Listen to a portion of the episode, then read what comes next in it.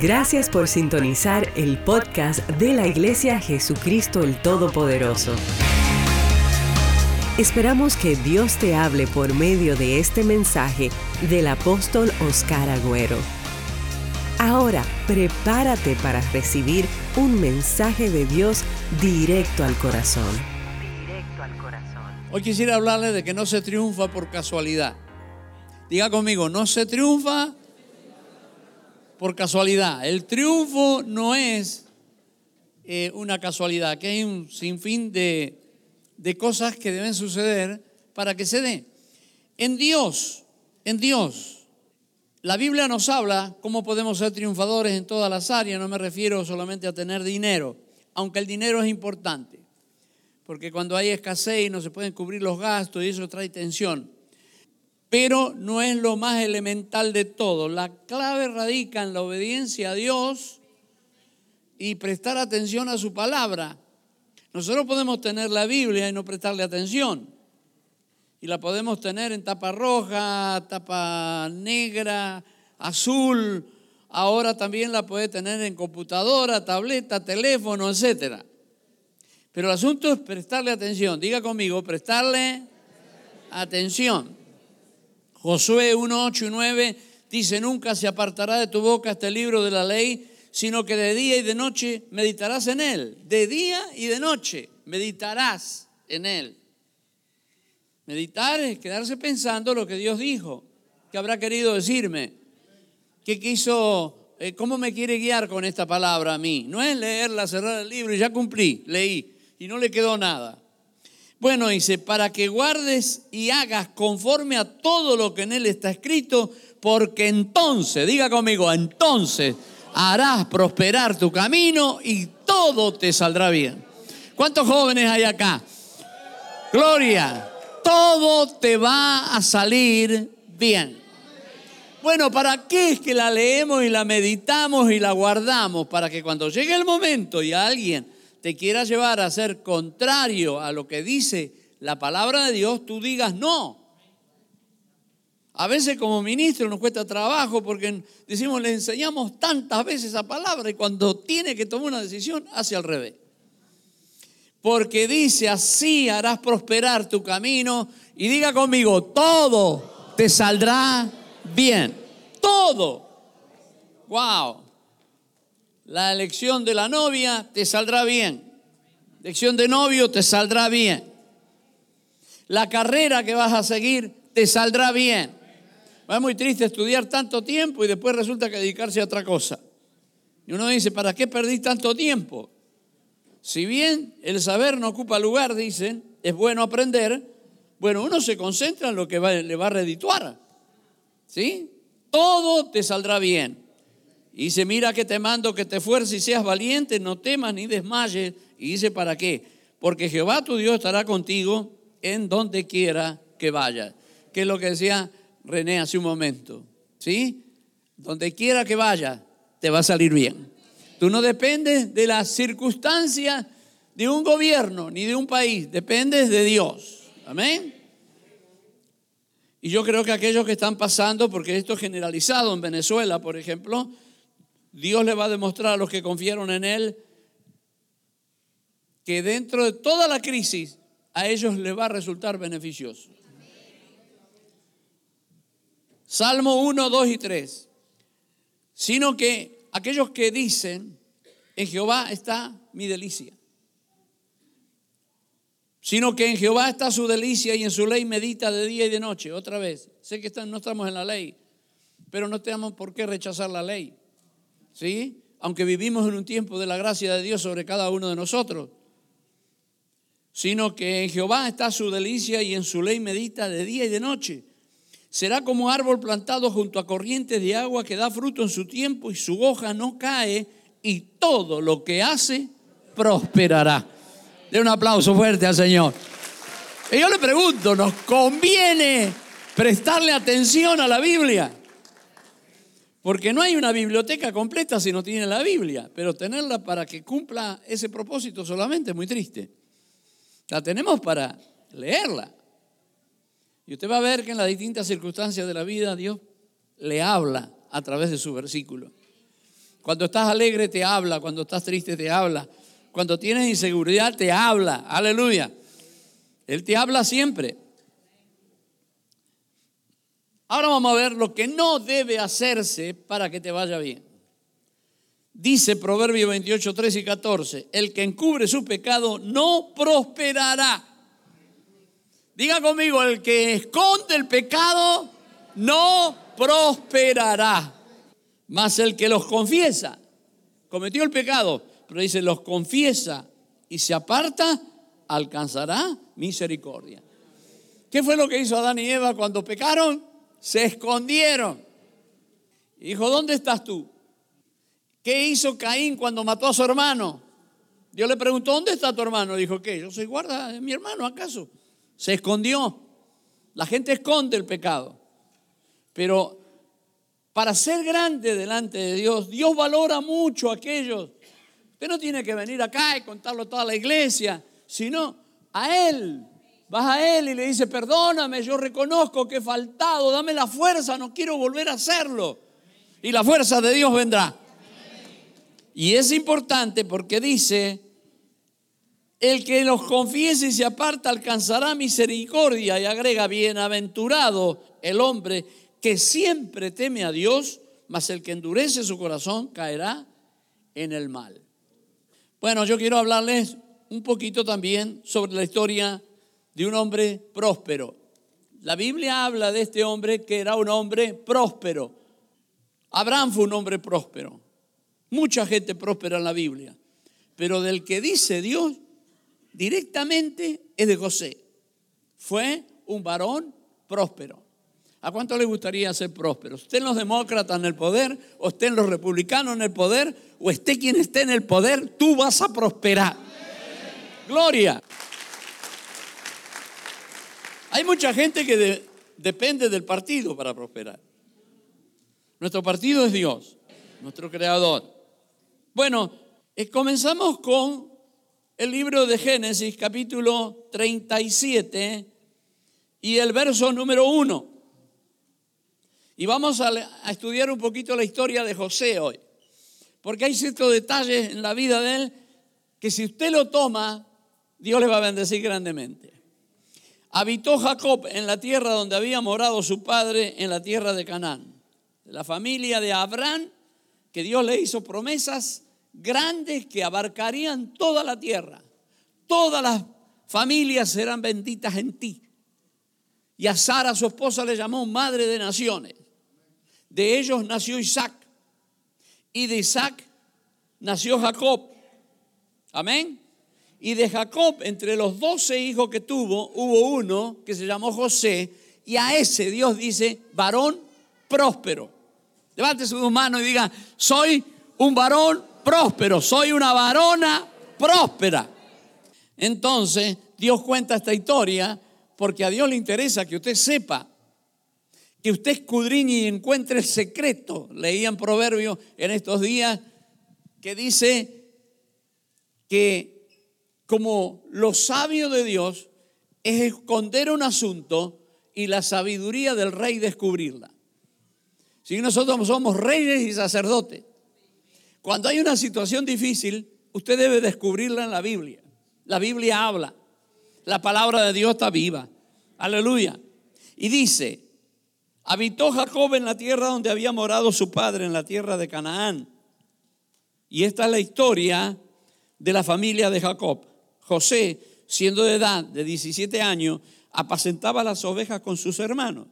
Y el joven estudiaba estaba, perdón, con los hijos de Bila y con los hijos de Silpa, mujeres de su padre.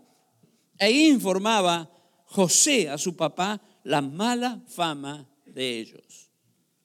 Y amaba a Israel a José más que a todos sus hijos, porque lo había tenido en su vejez y yo opino que también es por la fidelidad que tenía este hijo con el papá, que no la tenían los otros. Y dice que le hizo una túnica de diversos colores a su propio hijo. Y usted yo he visto a mis hermanas, yo he visto a mi mamá eh, tejer al crochet. Las mujeres saben de eso, ¿no? ¿Cuánto vieron eso? Sí, es un punto que le hacen al crochet. ¿Sí? Pero yo nunca vi un hombre tejiendo al crochet. Se vería raro, ¿o no? Un hombre tejiendo. Pero él hizo una túnica de colores y mezclar los colores y todas las demás cosas tiene más trabajo en esa túnica que le hizo. Y se la dio. Y los hermanos llegaron a aborrecerlo. Primero porque era fiel a su papá. La gente en los trabajos a veces no quiere que tú seas fiel. Porque te llaman guataco, alcahuete. Pero tú te tienes que saber identificar. ¿Te vas a identificar con el jefe para que mañana Dios te levante como jefe? ¿O te vas a identificar con los atorrantes que hacen al revés de lo que dice el jefe? Hello. Y dice que lo amaba y desde que el padre empezó a amarlo de una manera especial, lógicamente se levantó la envidia y los celos en los hermanos. Y ya no lo miraban con buenos ojos. Pero a los que son fieles, Dios tiene más intimidad que con los otros. Porque hay distintos niveles de fidelidad. ¿Sí? Aún dentro de la misma iglesia, aún entre los mismos hijos de Dios, hay distintos niveles de fidelidad, de fidelidad. Acá en este caso las promesas que Dios le dio a Abraham le era para todos los hijos de Jacob. Pero José fue algo especial. ¿Y qué hace Dios con los que son íntimos con Él de una manera especial? Le revela cosas. Le dio sueños a José. ¿Sí? Primero sueño que todos hacían manojo porque cultivaban la tierra ¿No es cierto? Y cuando viene la época de la cosecha, hacían manojo sus hermanos y también de él. Pero dice que él veía que los manojos de los hermanos se inclinaban al de él. Él fue y le contó inocentemente a sus hermanos. Dice que llegaron a odiarlo más todavía. Y le dijeron, ¿qué quieres decir con esto? Que nosotros nos vamos a inclinar a ti. Y después de eso soñó un nuevo sueño. Y hay algo importante que usted tiene que empezar a retener. Cuando Dios te bendice no quiere decir que todos te van a aplaudir. Va a haber gente que te va a criticar, va a gente que te va a buscar defectos. Sí, progresa, pero por esto. ¿Sí? Tu empresa está creciendo en la ciudad más que otras empresas y los ojos de los que te envidian no van a encontrar en ti nada bueno. Pero, ¿qué vas a hacer si Dios quiere bendecirte hasta la vez? Si Dios te quiere prosperar, si Dios te quiere levantar, si ha prometido Él, nadie lo va a poder parar. Bueno, lo cierto es que soñé un segundo sueño. Y yo lo que veo acá en José es que él no ocultó el sueño. Dice, no, ya conté un sueño que me dio Dios y me fue mal. ¿Para qué voy a contar el segundo? Pero él era un chico inocente, de buen corazón, 17 años tenía. Pa y se lo cuenta al papá y le dice, papá, vos sabés que tuve un sueño. Soñé que la, eh, la luna y las estrellas se inclinaban a mí. La luna y once estrellas. Y él, él se lo llevó, el sol, la luna y once estrellas. Y dijo, ¿qué quiere decir? Que mamá y yo y tus once hermanos se van a inclinar ante de ti. Y él le debe haber dicho, no, pero fue un sueño, papá. Fue un sueño. Y el padre se lo habrá contado a los otros hijos. Dice que le dijo, ¿qué quieres decir con este sueño? Pero en el corazón, esa es la diferencia del que no envidia. En su corazón retenía aquello. ¿Por qué será que Dios le mostró este sueño?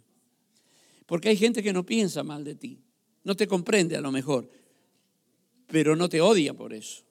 No hay resentimiento. En la iglesia no puede haber resentimiento para que fluye, fluya la presencia de Dios. No puede haber resentimiento.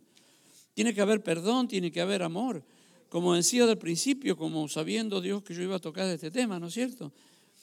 Que decía de en armonía, decía nuestra hermana. Entonces nosotros vemos esto, que José comienza a recibir revelaciones de parte de Dios. Un día los hermanos, el padre manda a sus hermanos a hacer un trabajo, eran pastores, tenían animales, y se demoraron en venir, a lo mejor dos o tres días, y lo mandó a José. Le dijo, mira, quiero que vayas y eh, que mires a ver qué pasa con tus hermanos. Y entonces él va para ver, pregunta a una persona dónde está, si habían visto a sus hermanos, ya lejos, y le dijeron, lo guiaron, y cuando ellos lo ven venir, dicen, mira quién viene ahí, el soñador. Ya le pusieron apodo. Pero gracias a Dios por los apodos.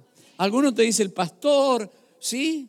El santo, el santurrón. No te preocupes, están hablando bien porque lo eres. Aplauda al Rey de Reyes señores y señores. Dice que ellos dijeron, ahí viene el soñador. Y mire lo que dijeron, matémosle para ver qué será de su sueño. Y yo quiero decirte esto, va a haber gente que va a querer matar tu sueño. Va a haber gente que va a querer aplastar tu sueño. ¿Sí? Pero lo que Dios ha puesto en ti, nadie lo debe matar. El único que puede matarlo eres tú mismo cuando bajas los brazos, cuando ya no crees, cuando te desalientas, cuando te desanimas, pero no hay fuerza del infierno que pueda detener al que Dios quiere levantar. Aleluya, aleluya. Y cuando pensaron matarlo, uno de sus hermanos dijo, no, no lo matemos porque lo tiraron en una cisterna y gracias a Dios no había agua. Si no se hubiera ahogado, no tuvieron misericordia. Después, tiempo más adelante, cuando ya pasaron, después de 13 años, que los hermanos se encuentran con José, que lo vamos a relatar ahora, este, ellos mismos dicen, ¿te acordás? ¿Te acordás cómo nos rogaba para que no los mataran? Y, nosotros lo tiramos igual en la cisterna. Es decir, él rogó, no me hagan esto, hermanos, no me hagan esto. Y lo tiraron ahí. Pero después vieron, porque fue todo un plan de Dios, mercaderes que eh, llevaban especies, aromáticas y todo para vender a Egipto, ¿no es cierto? Y lo ven a, ven a ellos y ellos le dicen, mire, nosotros queremos vender a este hombre. Y usted sabe que en los esclavos en aquel tiempo los ponían como con un taparrabo casi desnudo y le miraban hasta los dientes y estaban cariados porque de acuerdo a cómo estaba la persona, más valía el esclavo. ¿Sí? Y entonces lo compraron. ¿Quién lo compró? El capitán del ejército de Faraón. No lo compró cualquiera. Ya Dios tenía un plan. Diga, Dios tiene un plan contigo. Dígaselo a ese lado. Dios tiene un plan contigo. A veces no entendemos. Porque Dios en aquel tiempo no había sido dada la ley, la gente se movía por fe. ¿Sí? Entonces ocurrió algo. Lo llevaron y dice que el egipcio, ahí comienza este, la bendición, ¿no? 39.2 de Génesis. Un egipcio rico compra a José y fue varón próspero. Eso dice la Biblia. Ahí dice, fue varón, dígalo, próspero. Usted es un hombre, una mujer próspera en Dios. Y debe moverse así, como testificaba nuestra hermana. Yo quiero la casa. Voy a meter las cosas. Usted mueve la mano de Dios cuando hace eso. Dice, mira este, hace lo que ya no hace nadie, metió todo un, en un lugar para guardar los muebles y todo, que uno piensa se pueden arruinar y todo, con tal de perseguir la visión de la casa. Usted es un hombre de visión, usted es una mujer de visión. Bueno, dice la Biblia aquí eh, que lo vendieron, este hombre rico compra a José y fue varón próspero y estaba en la casa de su amo, el egipcio. Y luego dice la palabra de Dios, eh, que este, esta persona, el rico, dice, él hace las cosas mejor que yo. Me conviene dejárselo que lo administre él, en vez de hacerlo yo. Y dice que vio que todo lo que José hacía prosperaba porque, mire, el egipcio se dio cuenta que quien lo prosperaba a José era Jehová. Y ellos tenían otros dioses Tú tienes que demostrar a los demás que quien te prospera, aunque ellos atenten contra tu prosperidad, aunque no te puedan ver con buenos ojos, en el fondo ellos saben que quien te prosperó es Jehová de los ejércitos. ¿Cuántos pueden decir es verdad? A mí Él me ha prosperado.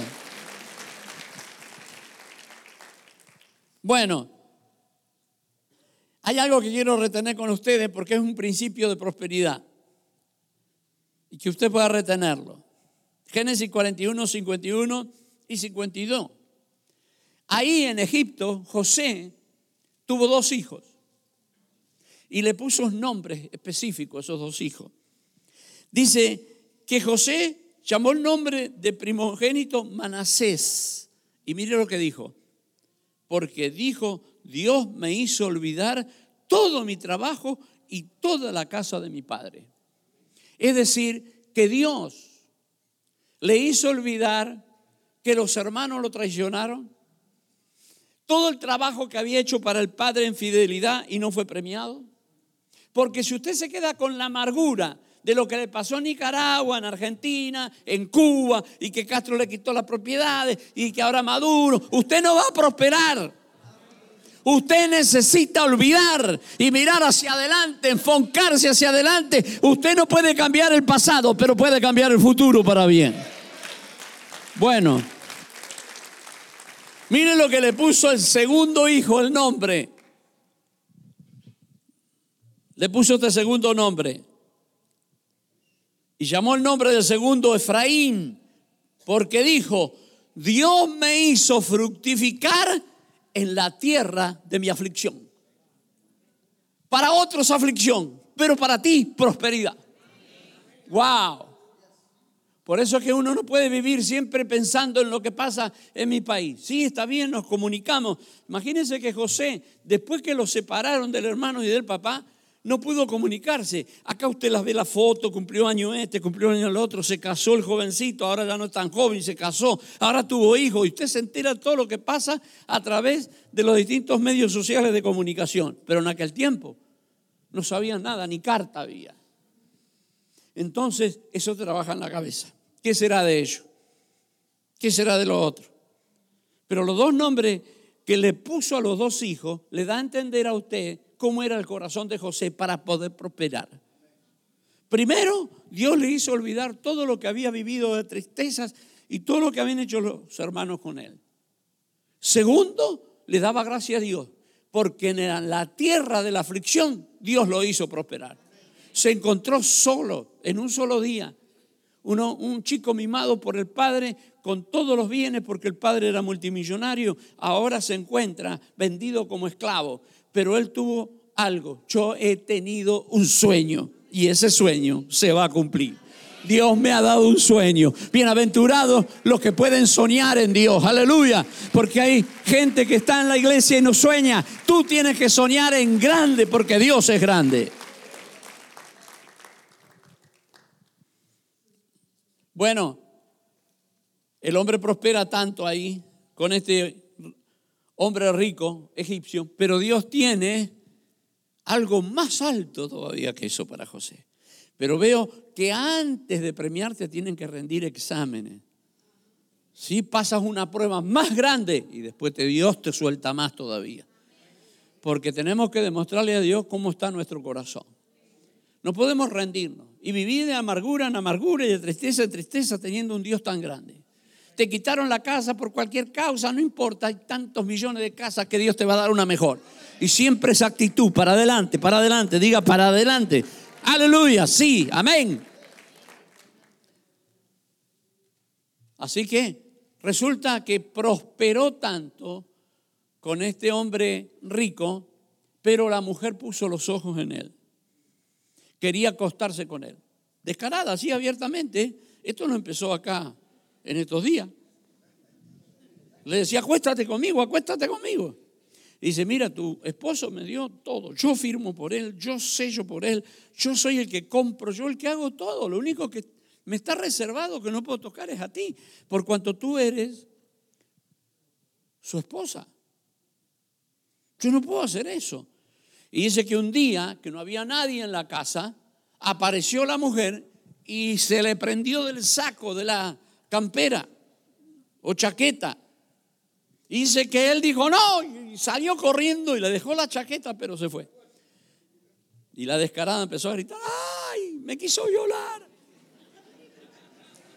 Sí, así fue.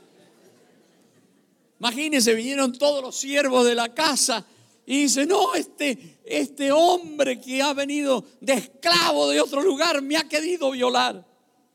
Lo que quería violarla era ella. Cuando vino el marido, dice que dejó la ropa de él ahí al lado de ella. Cuando vino dijo, mira, el que tú has bendecido, el que tú has prosperado, ¿sí? El que le has dado autoridad en toda la casa. Hay veces las mujeres se ponen celosas y se lo querés más a él que a mí. Y ahora, wow, lo metió preso. ¿A quién le va a creer? A la mujer. Así que José tuvo un sueño y lo odiaron tuvo otro sueño y lo dieron mal. lo quisieron vender como esclavo. Al hombre que le sirvió con todo su talento y los dones, resulta que ahora lo mete preso. Y ahí estando preso, él nunca perdió el entusiasmo. Nunca pierda la alegría y el entusiasmo por vivir y por hacer cosas, por colaborar. Dice que cuando lo metieron preso, halló gracia, porque esta es una de las características. Las personas que Dios ama, le da gracia. Ante las personas, cuando hablan, cómo se mueven, como las ideas que expone. Y entonces dice que el jefe de la, de la cárcel, de presos importantes, porque ahí estaban presos solamente los que habían ofendido al rey. No era una cárcel de presos comunes. Dice que José entró a la cárcel y empezó a notar que había manchado una pared. Un ejemplo lo estoy dando. Y le dijo al, jefe, no hay pintura para pintar ahí que no se vea tan mal. Y el hombre dijo, sí, podemos conseguirla. Vino él, lo pintó. Había una cosa que estaba rota, una puerta. Dice, mira, esto con un pedazo de madera se arregla y queda lindo. Y dijo, ¿hay un, ¿me podés conseguir la madera? Dijo, sí, yo la consigo. Empezó a arreglar todo. Hasta que el hombre dijo, este, este tiene buena voluntad. Para ser fiaca yo, para descansar yo, le voy a dejar el encargado de todas las cosas de la cárcel. Y dice que nadie hacía nada y en la cárcel si no era por José. Óigame, ya pasó porque aquellos que Dios destinó para las alturas nunca van a estar arrastrados. Vas a pasar un momento de prueba, no tenga finanzas o lo que sea, pero Dios te va a levantar. Tú eres como una boya. Gloria a Dios. Y pasó el tiempo. En todo esto que le voy contando, desde que lo vendieron, pasaron 13 años, de 17 a 30, pero aún era joven. Y de pronto soñaron el panadero y el copero que estaban presos por haber delinquido contra el rey, un sueño cada uno. Y le dijo el copero, que era el que le servía la copa al rey, mira, tuve un sueño. Y José le dijo algo importante. Dijo, dame el sueño. ¿No son de Dios las revelaciones? Me interesó eso. De Dios son las revelaciones. Y le contó el sueño. Le dijo, mira, yo veía esto y veía lo otro. Y le dijo, no, esto es fácil. Dijo, dentro de tres días, porque era una vid que crecía y había tres sarmientos, es decir, tres este, ramas ¿no es cierto? Que él veía, dice, las tres ramas son eh, tres días. Dentro de tres días va a acontecer esto. Que Faraón te va a volver a poner en la misma posición que tenía. Y el panadero que había soñado otro sueño, vio que le había ido bien con él, le contó el de él. Pero al panadero no le fue tan bien. Porque dijo, a los tres días, también como a él, a ti te van a cortar la cabeza, te van a ahorcar, Uh, imagínense. Pero así mismo sucedió. Le dice José al copero, cuando seas puesto delante del rey, acuérdate de mí, háblale a, a Faraón porque yo no he hecho nada malo. Pero, pero el hombre se olvidó. Es decir, que Josué prácticamente todos aquellos que brindaban el cariño y el amor, todos le defraudaban. Era para bajar los brazos, es para decir, ¿dónde está Dios? Porque hay mucha gente que dice, ¿dónde está Dios? si Dios está. Y él siguió confiando. Hasta que un día el que tiene un sueño es el faraón y nadie se lo puede revelar. Y ahí el copero se acuerda. Dice, ay, ahora me acuerdo que cuando yo estaba preso y tú me te restituiste, tuve un sueño tres días antes, y José, el que está ahí preso, fue el quien me lo reveló.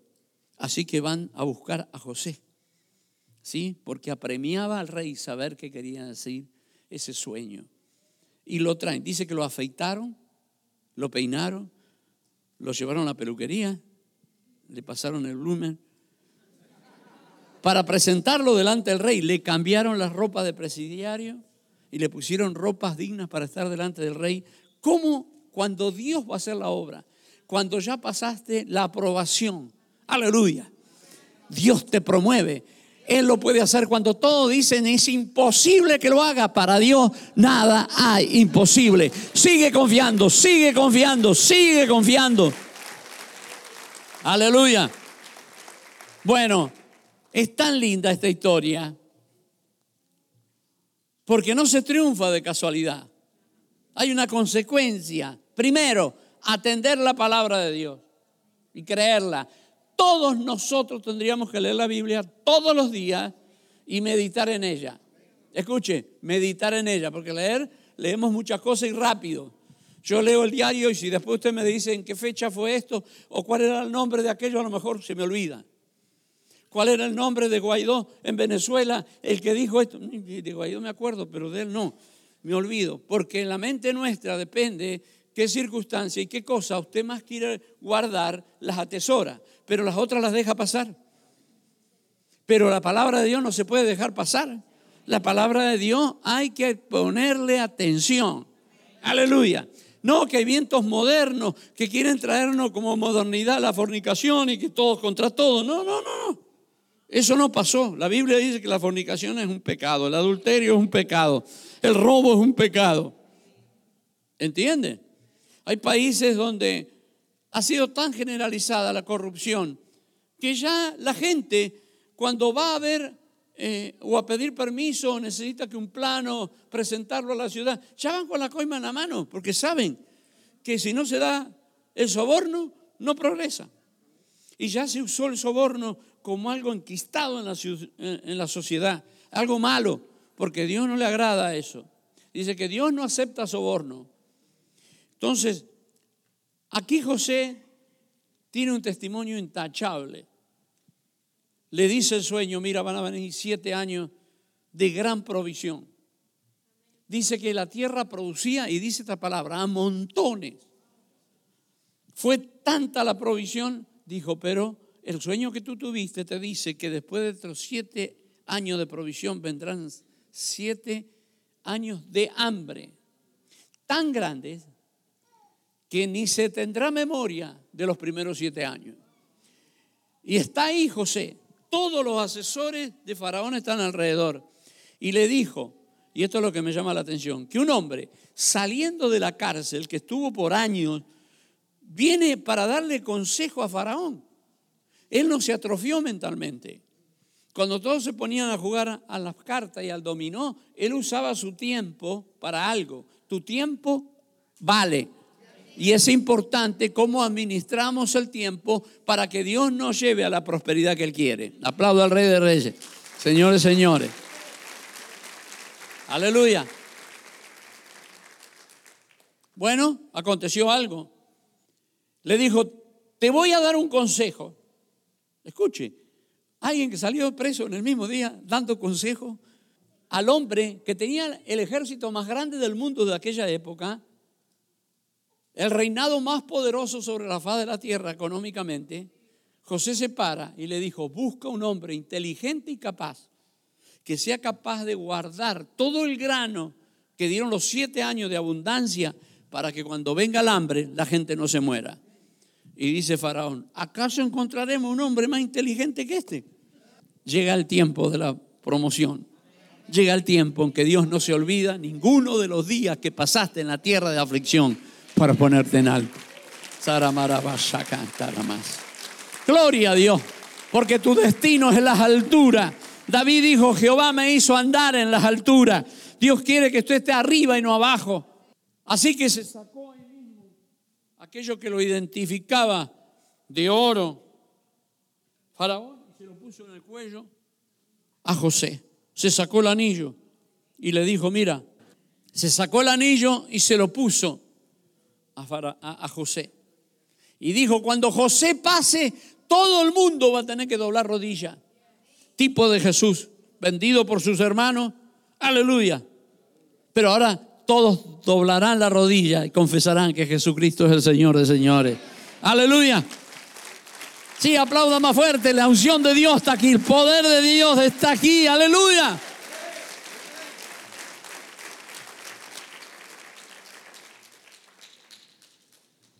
Dice que cuando él pasaba proclamaban, viene José y todos doblan la rodilla. Dijo, ni una hoja de un árbol se va a mover si no es por José, dijo Faraón. Así que él controló toda la economía de aquel país extremadamente rico, aquel hombre que había estado preso, lo que los hermanos despreciaron. Y un día el hambre llegó, ya no en Egipto, sino a otras naciones, y llegó al papá y a los hermanos que lo habían traicionado. Y el papá dijo, vayan, dicen que hay pan en Egipto. Y vienen los hermanos y se presentan delante de José. Y no lo conocieron, vestido como egipcio, a lo mejor con barba ahora, habían pasado 13 años, no lo conocieron, pero él sí los conoció. En José había habido muchos cambios, pero los hermanos estaban igualitos. Tenemos que dejarnos que haya, produzcan cambios favorables en nuestra vida, en Dios. Renovación. Amén.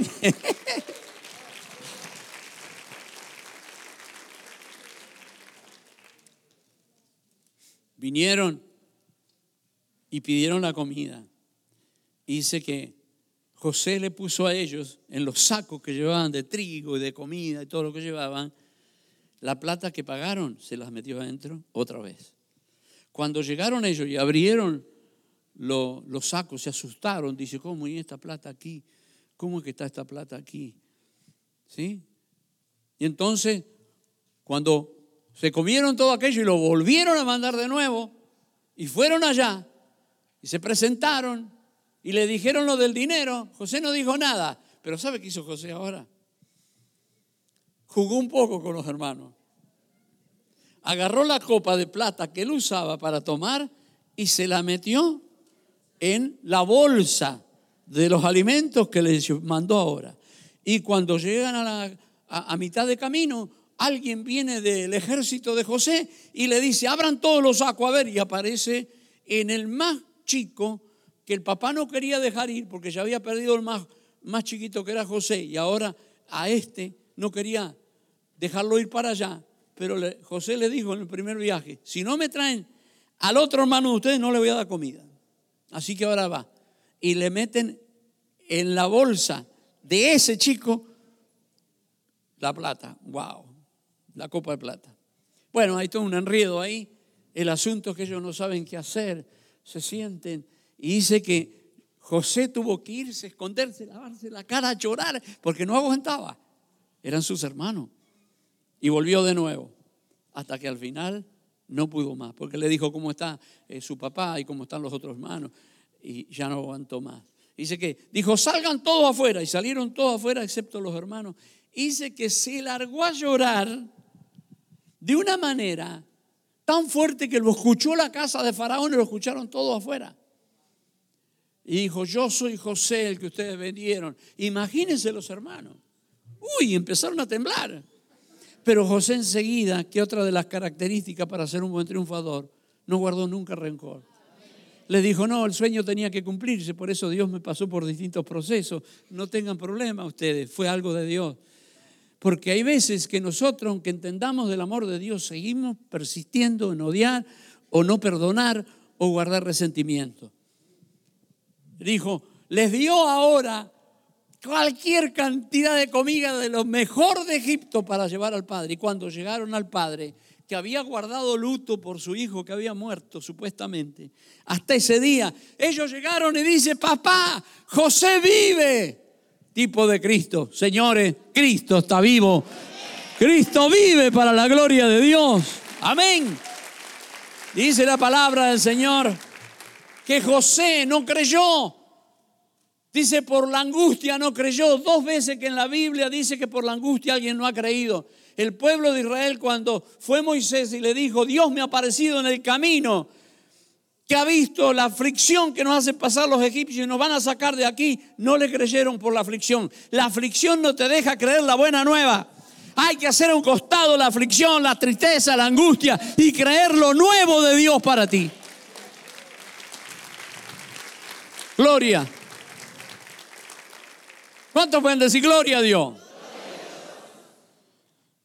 Pero dice que al ver tanta cargamento de comida y de lo mejor, creyó. La gente necesita ver para creer. Sí, veo que dijo la hermana al ver el testimonio en Facebook de que Dios me sanó de cáncer, agarró fuerza. necesitan ver en ti a Dios la gente. Tú eres el representante de Dios. Por eso es que Dios quiere que te vaya bien. Y el diablo quiere que te vaya mal. Y va a tocar a todos aquellos que no están comprometidos con Dios para amargarte. Pero Dios tiene más poder. Dice que José les mandó a decir, vénganse todos para acá. Los gritos y los llantos que pidió José hicieron que Faraón viniera y le dijeron, tus hermanos vinieron. Wow, y José ya tenía planeado, la mejor tierra de Egipto, se llamaba José, iba a ser para que vivieran todos ellos. Vinieron 70, 70 vinieron y le dieron el mejor lugar. Y Faraón les preguntó, ¿qué saben hacer? Dice, son todos ganaderos. Dice, bueno, que ellos puedan criar su ganado con total libertad, esa tierra es de ellos. Y si tú consideras que hay alguien sobresaliente que me cuide el ganado mío también. Y ahí comienza la historia. Lo que yo puedo sacar en conclusión de esto es, Él es el que te hace olvidar las cosas pasadas. ¿Cómo te vas a poner a pensar las cosas que pasaron hace tiempo? Te va a amargar tu relación con Dios, la relación con tus hermanos, el poder ser activo en la obra de Dios. Mire, ahora en el Doral lo necesitamos a todos trabajando para el Señor. Y, y la otra, Dios me hizo prosperar en una tierra de aflicción. Y yo, usted sabe que acá hay muchas cosas bonitas. Yo cuando llegué al aeropuerto año 78, vi unos automóviles que tenían de propaganda en el aeropuerto y me quedé. Yo era un joven y me gustaban aquellas cosas y, me sorprendió. Pero dentro de todas las cosas lindas que hay acá, el ser inmigrante, el inmigrante vive una vida muy especial. Padres lejos, madres lejos, amigos que nunca más viste, etc. La gente te ve ahora como has prosperado, pero tan solamente tú sabes por cuántas cosas pasaste. Pero lo bueno es esto, no te quedes detenido en eso. Dios te ha hecho prosperar en tierra de aflicción.